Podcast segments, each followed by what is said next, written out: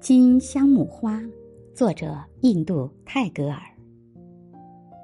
如果我闹着玩儿，就变成一朵金香木花，长在那树的高枝上，在风中笑得摇摇摆摆，在新生嫩叶上跳舞。妈妈，你认得出我吗？你会叫唤：“孩子，你在哪儿啊？”我暗自发笑，一声也不吭。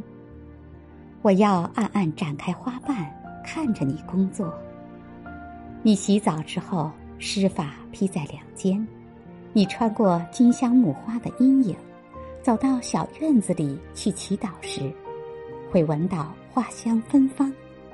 可你不知道，这芳香是从我身上发出来的。午餐之后，你坐在窗边读罗摩衍那。